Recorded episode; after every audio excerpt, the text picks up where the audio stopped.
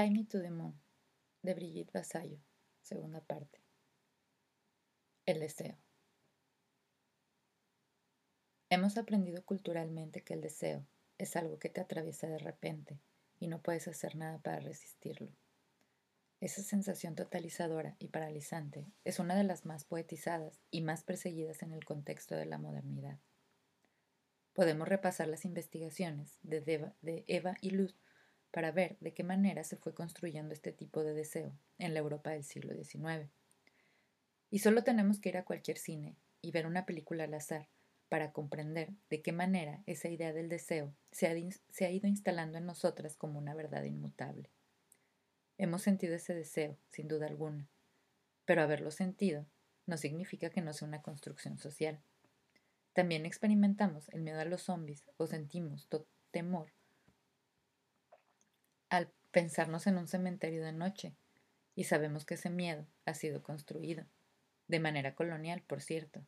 Les recomiendo seguir la genealogía de la construcción del zombie y las plantaciones de algodón, que también es un tema revelador. El deseo, además de construido, tiene mucho de autosugestionado. Si nos observamos con detenimiento, en muchas ocasiones hemos sentido deseo hacia alguien cuando esa persona ha mostrado deseo hacia nosotras, no previamente. Ni nos habíamos fijado, solemos decir, y es totalmente cierto. Pero de repente se vuelve deseable por arte de su deseo hacia nosotras. La imagen que nos devuelve el deseo ajeno es sin duda uno de los componentes del propio deseo, enfatizado para responder esa mirada y conservarla sobre nosotras. También la popularidad genera deseo, el famoso capital social, que demuestra que esta emoción tiene mucho de su gestión colectiva y menos de inevitabilidad de lo que creemos. Por supuesto, el deseo es dirigido socialmente. No permitimos, nos permitimos desear solo a las personas que tenemos permitido desear, y cualquier otra proyección está altamente penalizada como perversa.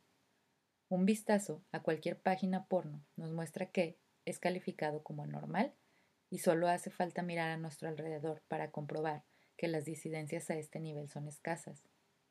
Todo el mundo desea a alguien, a alguien que le encaje, incluso a nivel estético, a nivel de clase, a nivel de género, por edad, hasta por altura. Pero todas sabemos que cuando nos dejamos de fantasear y sentir, nuestras fantasías no nacen tan bien organizadas. El deseo es, además, una emoción dramática, una especie de terremoto, una espiral que nos envuelve y toma el control de nosotras. Cuando aparece el deseo, el mundo se para, y esa nueva situación toma la centralidad de nuestros pensamientos, de nuestras conversaciones y de nuestras ensoñaciones.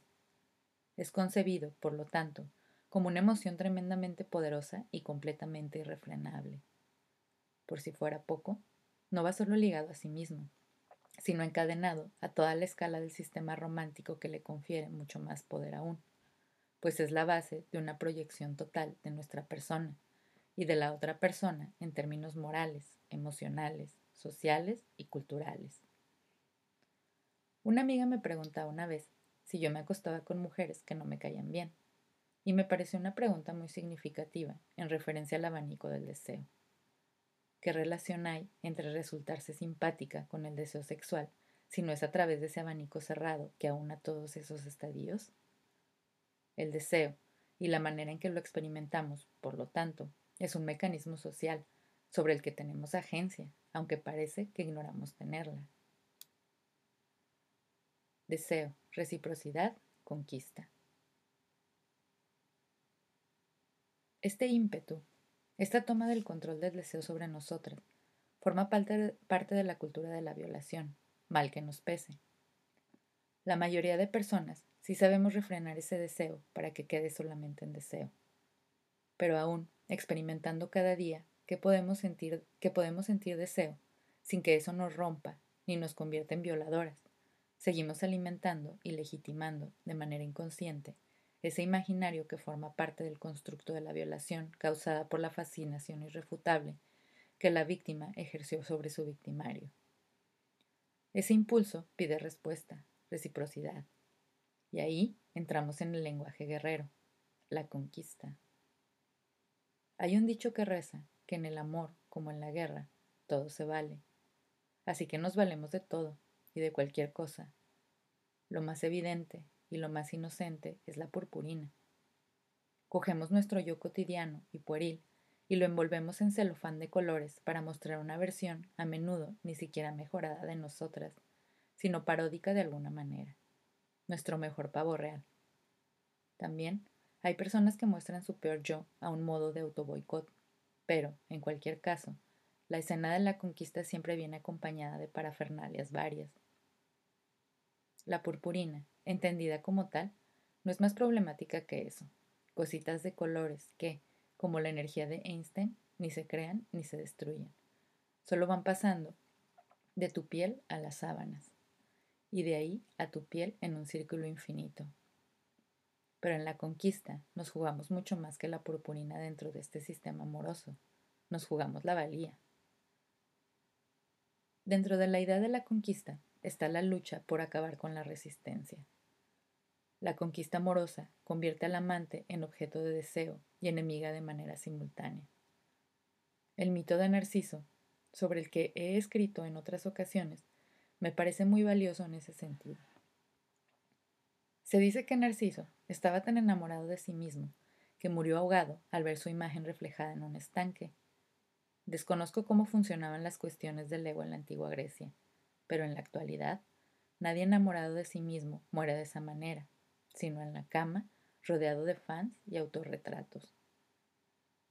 El narciso contemporáneo se lanza a ese lago persiguiendo la imagen especular de sí mismo, esa imagen que proyecta y que es la única que recibe retribución. Ese reflejo de sí mismo, que una vez alcanzado, lo convierte en la encarnación de su propia imagen perfecta, filtrada, encuadrada y posteada en el momento de máxima audiencia. Nos hemos convertido en un reflejo, en un reflejo acuoso de algo que ni siquiera somos. Y eso también nos está matando, a nosotras, a nuestras redes, a este mundo nuevo que soñamos. La necesidad imperante de esa reciprocidad del deseo y la propia valía que entra en juego cuando esos mecanismos se ponen en marcha, convierten la purpurina en un juego de verdad, por el que se cuelan infinidad de violencias socialmente aceptadas. El acoso, la persecución, el engaño, la deslealtad llevada a los extremos que quieras imaginar. En la búsqueda de reciprocidad es donde más nos perdemos, y en relaciones poliamorosas es un indicador temprano del desastre. Quien se pierde en esa búsqueda de la aprobación constante, quien la vive como una necesidad imperiosa e incontrolable, como una necesidad constituida de sí misma, difícilmente podrá sostener relaciones simultáneas cuidadosas y bonitas, porque siempre primará esa grieta infinita que es de una misma, que nunca llega a saciarse con la aprobación ajena más que un solo instante, y siempre acabará sembrando cadáveres emocionales a su paso. En la conquista entra también otro elemento central en el sistema monógamo, la confrontación femenina. No solo la femenina, pero para un libro con perspectiva feminista, me parece imprescindible pararnos en este momento aquí.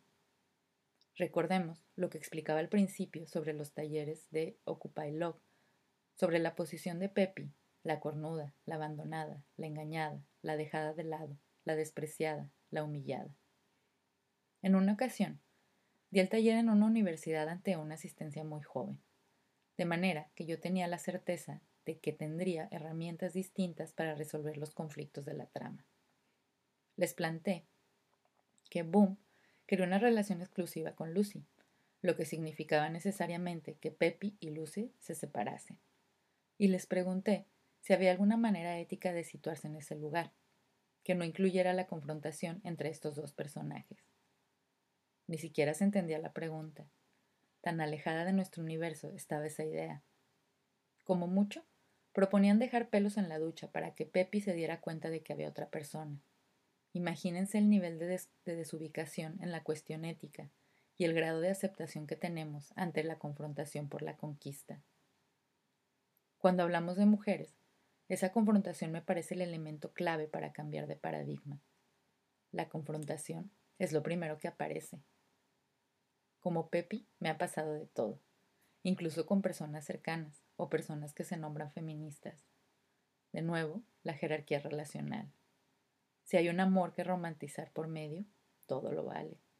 Y la confrontación con la otra, que pasa a definirnos de alguna manera, a ser nuestra medida, en un triángulo no solo perverso, sino altamente monógamo y heteromórfico.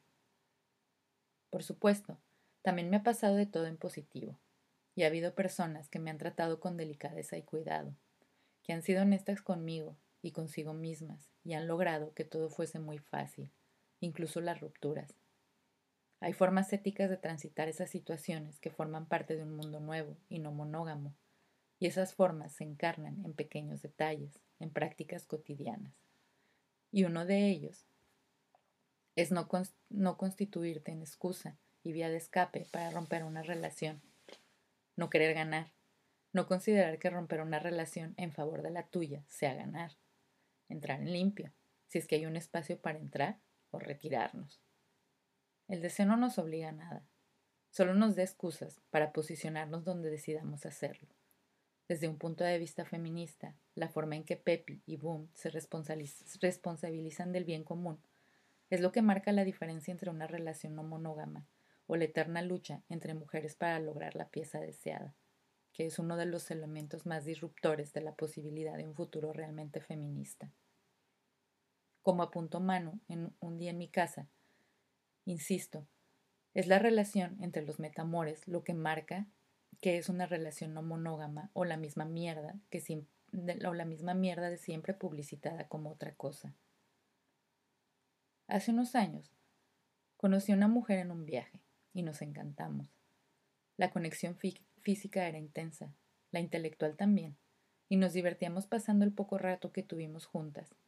Ella, además, era poliamorosa y formaba parte de un grupo que pensaban y ponían el cuerno en las múltiples posibilidades de construir redes afectivas bonitas y estables.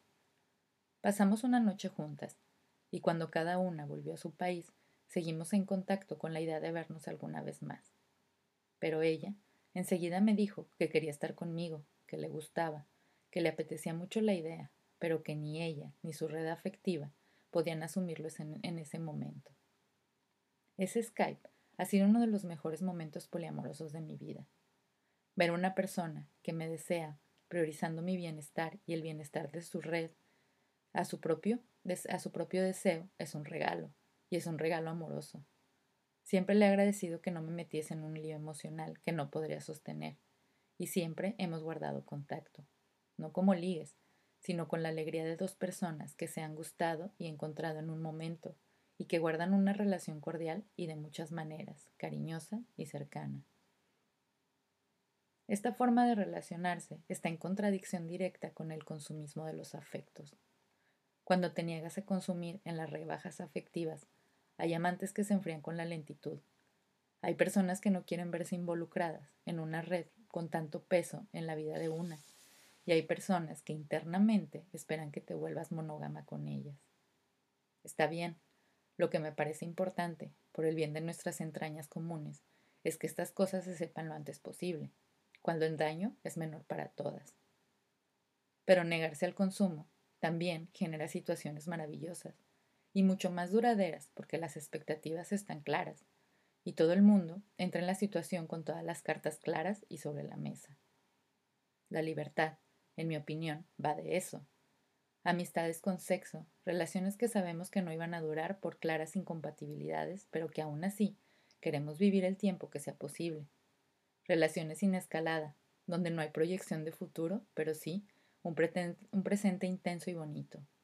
Abrir el acordeón no quita intensidad, genera cuidados, minimiza las posibles daños y creo que pone las bases para relaciones más conscientes y con mayores posibilidades de ser no solo duraderas, sino también múltiples. Otra mujer a la que quise y quiero mucho, también me dejó para poder estar conmigo.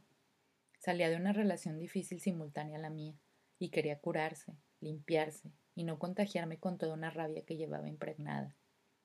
Pudimos seguir siendo amantes, y de hecho, yo se lo propuse varias veces, pero nunca aceptó, y no siento que fuese por falta de deseo. Rechazó incluso ser mi amante porque quería tenerme en su vida, y sabía que si nos seguíamos enrollando la cosa no iría bien.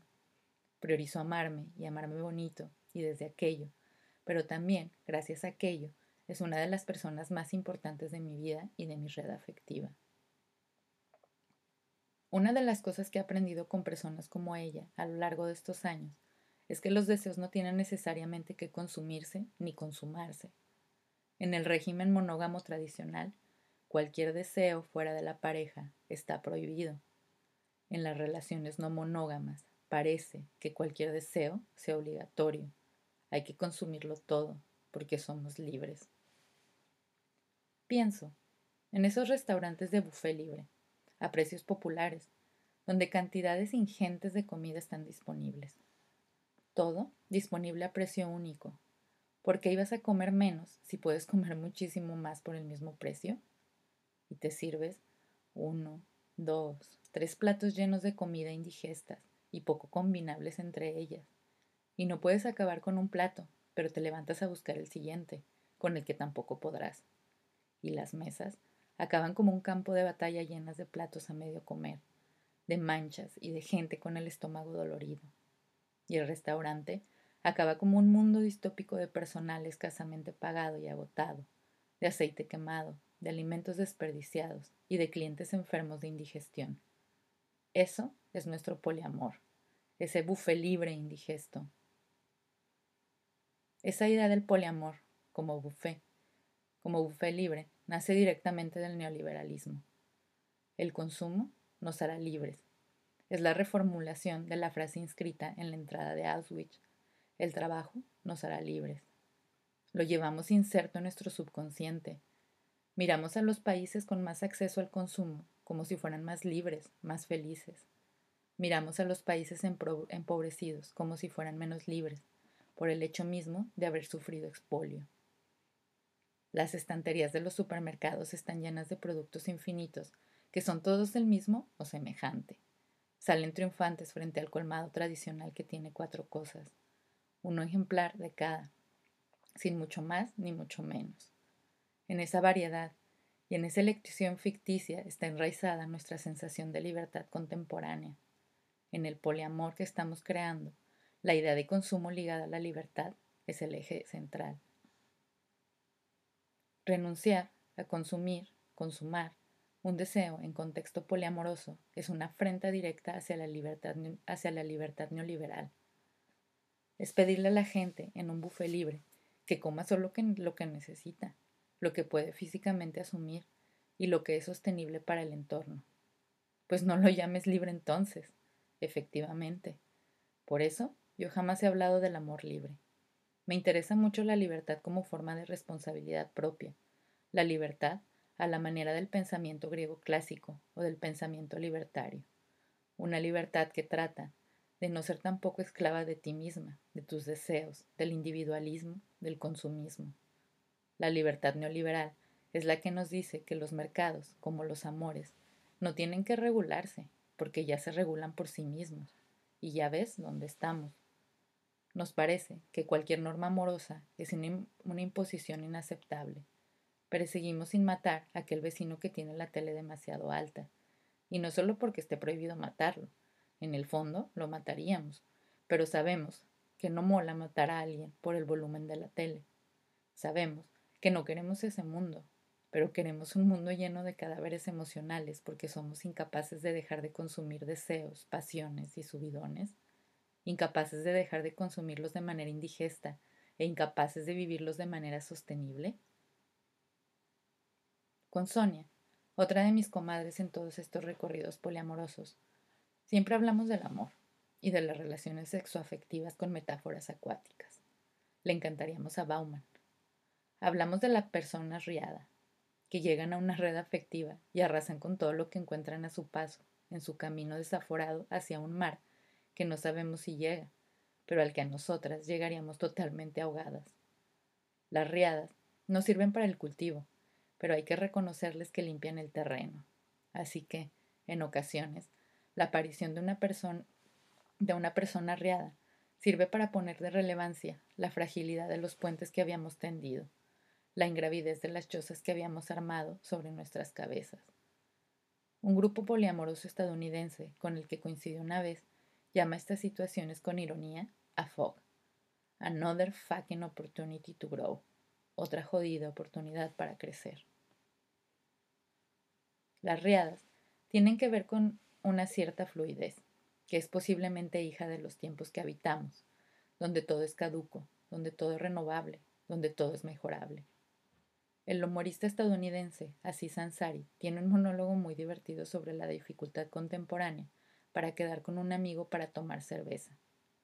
En estos tiempos de hiperconectividad y de hipersoledad, es extremadamente difícil que alguien se comprometa a que este viernes concreto por la noche quedará contigo para hacer algo, lo que sea.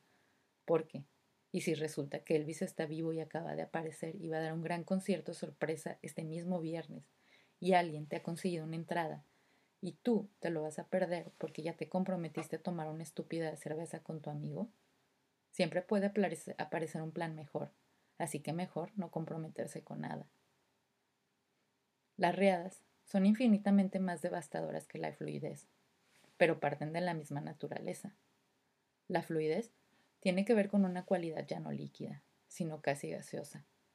Hay personas etéreas que solo aparecen construidas de una sola pieza, sin grietas, sino que esa sola esa pieza es ligera como el viento, que van y vienen, que se adaptan a todo, que todo siempre está bien, todo siempre es bonito, de esas personas que dicen abrazar lo que la vida les traiga, que dicen abrazarlo todo.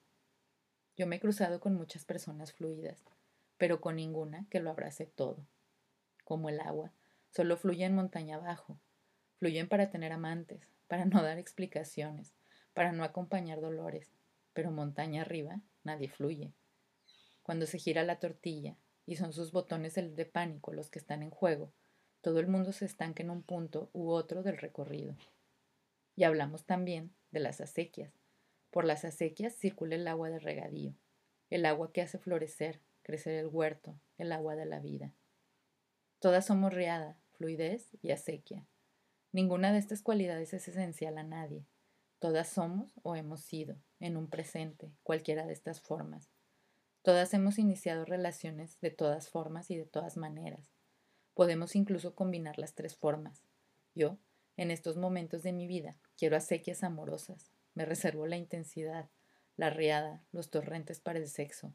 Todo lo demás en mi vida quiero que sea lento, pausado. Del deseo a la acción. Miguel Vagalume me decía un día, cuando hablábamos de la supuesta incapacidad para no concretar el deseo. Sí, claro, pero nadie se mea en el sofá.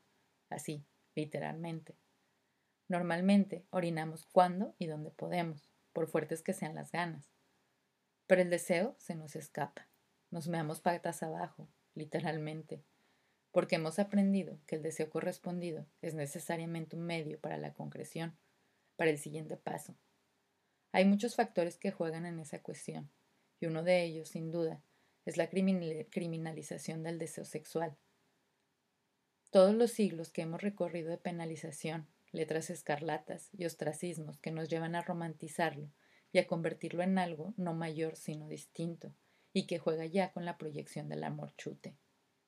He oído decir a compañeras lesbianas infinidad de veces aquello de si no siento algo por esa persona, no puedo tener sexo. O no me gusta el sexo sin más. Ese algo no es el deseo en sí mismo, tiene que ser otra cosa, pero es complicado sentir otra cosa por una persona que acabas de conocer, y dentro de un vínculo que, aunque solo sea por la cuestión temporal, esté guiado esencialmente por la atracción mutua. Y que está bien que sea así. Pero tenemos una culpabilidad incrustada, esa suciedad del sexo por sí misma, que nada tiene que ver con el sexo.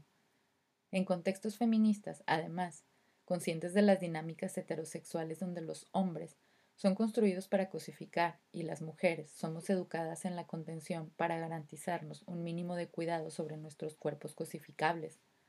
La idea del sexo por el sexo nos remite a una masculinidad de la que huimos. Pero el sexo en sí mismo no es cosificante, sino cosificamos a los cuerpos que lo comparten con nosotras. La intimidad es un regalo que damos y recibimos. Es un momento de compartir lo que apenas compartimos, que es la piel, los fluidos, los placeres, las fantasías incluso esas fantasías políticamente incorrectas a las que podemos dar rienda suelta en un espacio de complicidad y cuidados. Es un espacio de teatralidad, también autoparódica, que tiene tanto de ternura como de fiereza. Esa es, en mi opinión, una mirada feminista sobre el sexo y el deseo, que nada tiene que ver con romantizar lo que ahí está pasando más allá de lo que realmente está pasando. Lo que hacemos, sin embargo, es otra cosa, un follón, para sacarnos esa culpa que no tiene ni nombre. Prometemos, proyectamos y generamos un castillo de arena insostenible, el cohete del amor romántico, el chupinazo. Hace unos meses, una de las personas de esta red preciosa que me sostiene y nos sostiene cuando todo se hunde, vino a mí en estado de emergencia. Socorro. Se había subido un cohete con alguien que apenas conocía, y en el momento vital en que aquello era insostenible, pero ese subidón le daba la gasolina suficiente para estar animada. La gasolina, sin embargo, tiene sus cosas, y es que puede explotar. Y ella estaba en el punto de explosión, con ansiedad por si la otra persona, sí o no, con urgencias de verla, desatendiendo sus prioridades y metida en un jalo emocional que era consciente pero que no sabía cómo desactivar. Pasamos la noche hablando y bebiendo hasta que en un momento me dijo, joder, pero el amor no es lo que nos salva, tía. El amor no es lo, que, lo único que nos salva. Y sí, claro, pero el amor no es eso. El amor somos nosotras. El amor éramos ella y yo, pasando la noche en vela para acompañarla en su tristeza, como ella me ha acompañado en todas las mías. El amor es esa incondicionalidad, ese apoyo, ese cariño en lo mejor y en lo peor, ese poder reírnos de ese follón, esa certeza íntima de que en dos semanas más tarde yo estaría llorando en el suelo de su cocina y ella iba a estar ahí. Y estuvo. Ese es el amor que nos salva, y ese es el amor que no vemos, el que consideramos menos amor que otros, al que no le damos importancia que merece, y sin él no podríamos salir adelante en este mundo de mierda, ese amor, ese bosque. El deseo y la reciprocidad del deseo son una experiencia maravillosa en sí misma. En la monogamia exclusiva, las líneas están muy claras. Ese deseo no puede concretarse más que con una persona a la vez. Pero aún así, no lo disfrutamos en tanto que deseo.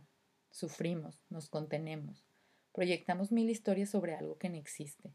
Pasamos a menospreciar nuestra vida que nos impide correr hacia esa Ítaca, ese otro lugar de hierba tan, tan verde. Mentimos a menudo, Traicionamos la confianza de la gente que nos quiere y que comparte nuestra vida. Sale lo peor de nosotras, lo peor.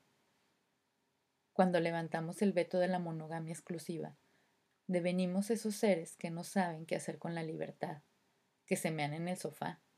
Soy compañera de un perro, mezcla de pitbull y boxer. Un bruto encantador, pero muy bonito. Cuando llegamos al bosque, le suelto la correa y sale vertiginoso a disfrutar su libertad de saltar entre las piedras y los árboles. El caso es que tan perdido está por esa libertad que no sabe gestionar, porque es un perro al fin, que a veces se lanza con toda su potencia un instante antes de que la cadena se haya soltado, y se hace daño, y me hace daño a mí.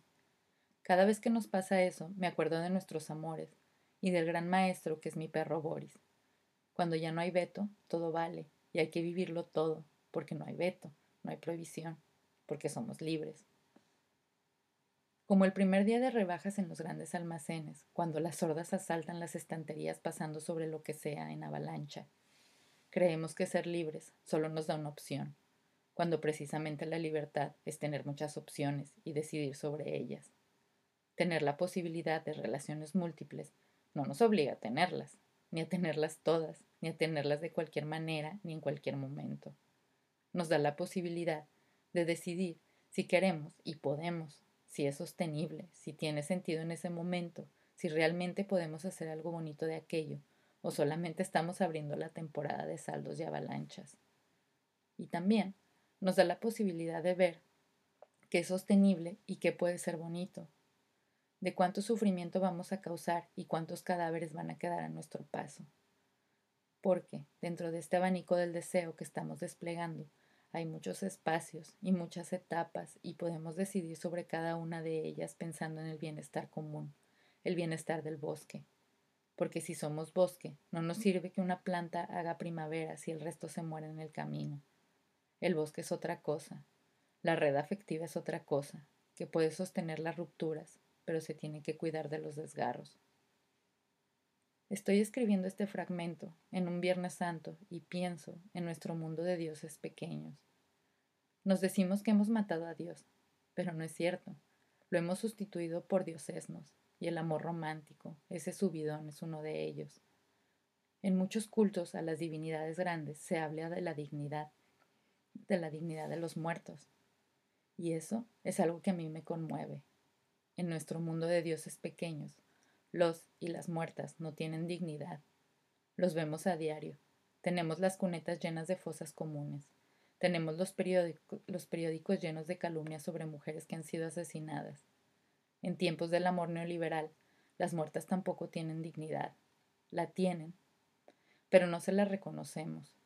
Nadie se hace cargo de los cadáveres emocionales. Nadie se responsabiliza de la gente que ha quedado en la cuneta, porque la vida es así y el amor es así. Y siempre es más fácil mirar hacia el otro lado. Todas pensamos que a nosotras no nos tocará, pero siempre toca. Siempre llega el momento en que el cadáver eres tú, y tú vas a la cuneta repleta de huesos. Las fosas hay que vaciarlas colectivamente, y colectivamente tenemos que decidir dejar de sembrar cadáveres.